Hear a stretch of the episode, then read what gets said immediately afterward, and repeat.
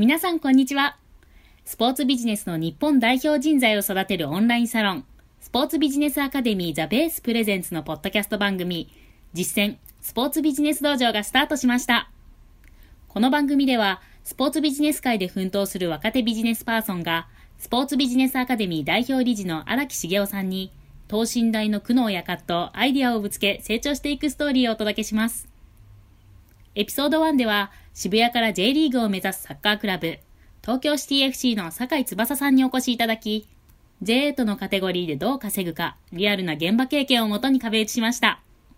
それでは早速、お楽しみください。えー、こんにちは。東京シティ FC の酒井翼です。えっと、前回、指定管理者に関してのお話を荒木さんにお伺いさせていただいたんですけれども、えっと、今回は少し細かい話になるんですけれども、スポンサーメニューのプライシングというところに関して、えっと、お話をお伺いしたいなというふうに思っています。ちょっと詳しくお話をさせていただくと、今、その、それこそ僕がスポンサー営業っていうところを担当させていただいていて、法人向けのスポンサーメニューが今ミニマム年間30万円というような形でご案内をさせていただいてます。で、ただまあ J リーグクラブさんなどを結構参考にすると、一番下のプランでやっぱり数万円から、まあ一番安くて10万円ぐらいを最最安として作っているところが多くて、まあ、今後企業、スポンサー企業を増やしていくためにはもう少し安価なプランを作った方があのいいのかなというふうに思っている。一方で、えー、まあ、安価なプランを作った場合に、例えば30万円でも全然契約できたはずの企業さんが、えー、まあ、一番下ならまずは、えー、安いところからやるよっていうような形で、安価なプランで契約することになると、まあ、僕ら目線で言うと、こう、機械損失になってしまうのではないかなというふうに、えっと、思っています。あとは、まあ、一度金額を下げてしまうと、そこから、まあ、さらにまた改めて金額を上げるっていうふうになってくると、すごいハードルが高くなってしまうので、まあ、そこのプライシングっていうところをどういうふうに決めていくべきなのか、ぜひアドバイスをいただければなというふうに思っています。はい。うん。プライシングね。はい。プライシングって、あ一言で言えば、はい、儒教バランスが取れるのはベストプライスじゃない。はい。はい、あの買う側からしたら、そのお金払うお金に対して自分が思ってる価値よりも高ければね、はい、いいし、で、まあ、売る側はその逆ってちょっと語弊があるのでちょっとあるんだけど、うん、まあ、いずれにしても買う側から買う側の論理だからあの、はい、ね、売れなかったらいくらプライシングしたって意味がないわけで、うん、お金を払っていただくっていうことはそこに対する価値を感じてもらうかどうかっていうのが、うん、まあ、どの世界でもそうこれ寄付でもそうだよね。自分が寄付をすると思える対象が、その寄付に相応しいかどうかっていうことがポイントじゃない、まあまあ、まあ、それにまあ尽きるわけだけど、はい、例えばあの、まあ、スポーツの世界でいうともちろんトップスポーツのね広告みたいなことになるとそれってその価値の可視化じゃないけど、はい、えー、その露出の算出みたいなことで、まあ、一つ理屈は通ったりはするかもしれないけど、はい、まだ今のこの、うん、シティ FC の段階ではその圧倒的な露出効果みたいなことをこの可視化すればするほど、多分深みにはまっていっちゃう現実なんですよじゃない、うん、なので、まあ、スポーツ競技団体は大なり小なり大きいクラブでもちっちゃいクラブでもそうなんだけど基本的には商品って2つ価値が2つあって現在価値と将来価値のどっちかしかないわけですよ。つまり現在価値に対して現在価値に対してその商品を作っていく。これは現在価値だから、現在ある価値だから、それは可視化してくるわけですよ。はい、うん、今あるものに対して、これくらいの価値だよねっていうのが合えば、お金はいただけるし、はい、その価値がないと思えばお金はいただけないわけだよね。はい、うん、うん、なので、現在価値で勝負するのは、なかなかしんどい、最初のうちはね、うん、ことになるよね。はい。まあ、それでももちろんあのあるかもしれないけど、はい。うんで、どこで勝負するかっていうと、将来価値で勝負するっていうね、これも普通のあの経済の話でも同じじゃない。その将来価値に、はい、まあ、その、まあ、出資とか投資とかってまあそういう話じゃない。将来の価値を、ね、見越して、そこに対してお金を投じるっていうところだと思うんだけど、やっぱスポーツのあのスポンサーシップもそれに近いところがあって、特にそのザ・ビッグクラブじゃないようなところで言うと、はい。この将来価値をどう作り込むかっていうのが、まあ、商品設計作りなわけで、うん。例えばその30万とか5万円とかって、じゃあそれ、それって安い高いって言ってるけど、それな何に対して30万だっけみたいな、何に対して5万円だっけみたいな話って、はい。その出す側からしたらさ、ね、もう完全な個人マネーだったら別だけど、うん。そうじゃなく、何らかの形で、その、社内を通していく作業っていうことが絶対的に必要になってくるんですよ。例えば、そうじゃなくて、そんなこと言わずに、もうオーナーの一言で出してもらえるんですっていう会社さんがあったとしても、はい。それはそれで大変ありがたい話かもしれないけど、今後のことを考えたときに、そういうお客さんだけで固めるにはやっぱ限度があるわけですよ。うん。やっぱりしっかり基盤を作って、その永続的にスポンサーシップをしっかり取っていくためには、やっぱりはい。あの会社、組織としてのスポンサーシップを取っていかないと、広がりが今後な増えていかないよね。うん。でも個人頼みみたいになっちゃうと、やっぱりそこって難しかったりするわけだよね。でそうすると、何らかの形で社内の倫理を通すようなうんロジックってものを意識して商品作りをしないと、たまたまこの人、この間の前にね、言ったその谷町じゃないけど、まあ、谷町は限度があるわけですよ。全部谷町ですって話だと、ね、将来的な絵が描けないから、やはいっぱりもう今の時期からでも、やっぱりちゃんと社内を通して、いや、これいいじゃないか、もう30万払おうぜって言っていただけるような、う。こうんいう商品を作っていかなきゃいけないっていうことだよね。で、なので、そのプライシングって、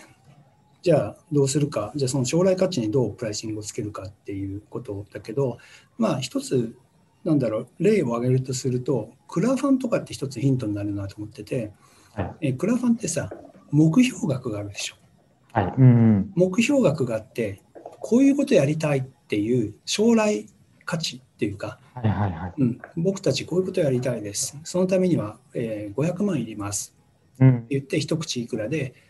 サポートしてくださいっていう夢をね、将来価値という夢を、あのしっかりあのコミットした上で、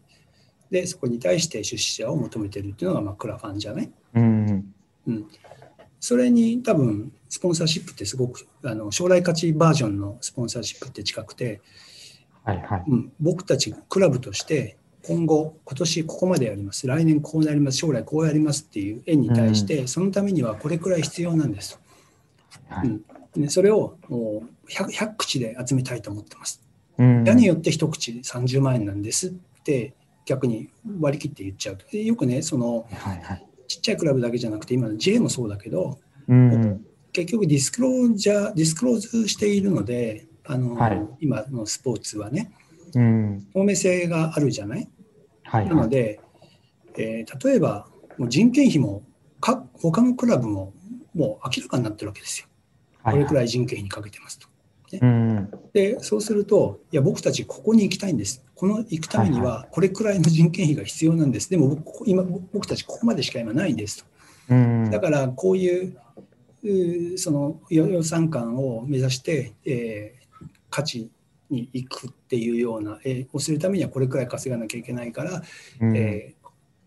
ここういう商品を作ってるんで、ここに協力してくださいみたいな、やっぱ現実問題はね、なんかもはい。う最初のうちはやっぱり、あの夢を明確にして、その夢を作るための予算を明示して、それの口数をもう公表して、そこに対してスポンサーを募るみたいな、ややっぱり、あのそういう作業っていうのはやっぱ現実的なんじゃないかなって思うよね。うんんうはいあのね千葉ジェッツが大成功してるけど千葉ジェッツも最初はね、もうあれだよねそのクラブチームだったんで、はい。で打倒トヨタみたいな。うん、そう打倒トヨタでしょ、この中小企業の街で中小企業のみんなでトヨタやっつけようみたいなこういう夢を掲げて、そこに一丁乗ったっていう人たちをぶわっと増やした事例もあるよね。はい。そそこでの一口いくらっていうのがプライシングじゃないわけよ。でプライスっていうのは価値に対する代代償だから、うん、そこはどっちかというと一人の出す価値に対してその1対1で紐付けるんじゃなくてむしろそのもう少し夢があってうん。でそこに対してここに投資ができるような仕組みをここに作ってあげるっていうのも一つのうん。考え方だと思うし、まあ、ただそれを言ってしまうとまあ、もちろんそれは一つあるんだけど、えー、そのかじゃあか、それで会社の倫理が通るかっていう問題もあるね。うん、そうですよね。うん、その1クラブの,、ね、その夢にお金をあの出す倫理をどうやって社内で通すかっていうね、うん、うん、もちろんそういうねあのとオーナー企業とかだったらいけちゃうのかもしれないけどそうじゃないところも当然視野に入れなきゃいけないって言った時に、はい、当然それもめあの社内倫理を通すためのシナリオ作りっていうのが当然出てくるよね。これも多分そのハイブリッドっていうか、その別の商品化みたいなことにも多分つながってくると思うんだけど、じゃあそこに対してあのどういう価値があの現在価値、将来価値をうまく活用しながら、どういう商品提供がしてあげるかって、まあ、さっきのあの行政のあさっきっていうかあの前回のね、えー、指定管理と指定管理のその行政の立場と同じなんだけども、うん、必ずしも頭下げて協力ください僕たちの夢に乗ってくださいだけだと、ぱりそれって倫理は通らない。わけでね、そうすると逆サイドでどうやったらクライアントのメリットに手助けできるんだろう。彼らのこの課題に対して、えー、寄与することができるのかっていう、そういう視点が当然必要なわけで。でそれやるときにあの少し発想を広げてできるかなっていう一つのヒントとしては今までってスポンサーシップイコール広告宣伝費みたいなこんなイメージが強かったわけだよね。でその広告宣伝費だけだとどうしても露出はどうなんだとか始まっちゃうんで、最初のうちはやっぱそこで勝負するのが危険だなと。うん、った時に企業にはあの複数の財布があるっていうことにまず目をつけましょうって、はい。はい、まあ、前回、前に話したことがあったかな、うん、9つのお財布って俺定義してるんだけど、うん、そのそれこそ採用とか教育とかね。もちろん CSR とかもあれば福利厚生もあればいろんなその、ね、あの反則もあれば営業の接待費用もあればいろんなお財布が企業にはある中で、はい、それがその、まあ、指定 FC としてえー、その企業さんのお財布にマッチしたようなこういう商品サービスをしてでそこでその価格を合わせていくっていうだからその価格ありきなんてことは絶対なくて、はいはい、やっぱりそのなんていうのかな。あの将来価値のポイントっていうのは将来価値っていうのはあのちっちゃい将来価値だと、はい、なかなか難しいんですよ。難しいっていうのは、多分あの5万円の将来価値作るってすごく難しくて、えー、はい。うん、それがもし仮にできたとしても1社でそれを乗るみたいなのってなかなか難しいんじゃない？個人でやってることじゃないから。もう少しその大きな絵を描いてそこでまあ、ね、分かりやすい形すると何口集めればそれが達成するかみたいな、まあ、こういう絵をちゃんと提示してあげて、うんでそこでこのスポンサーを取っていくっていうようなあの形にしていかないと多分うまくいかないんだろうなって思うよね。うん、うん、だからその妥当な数字とかっていうよりはそれをやるためにこれくらい必要なんですと。いうぐらいな、あの感覚っていうのかな、があの必要なんですよ。で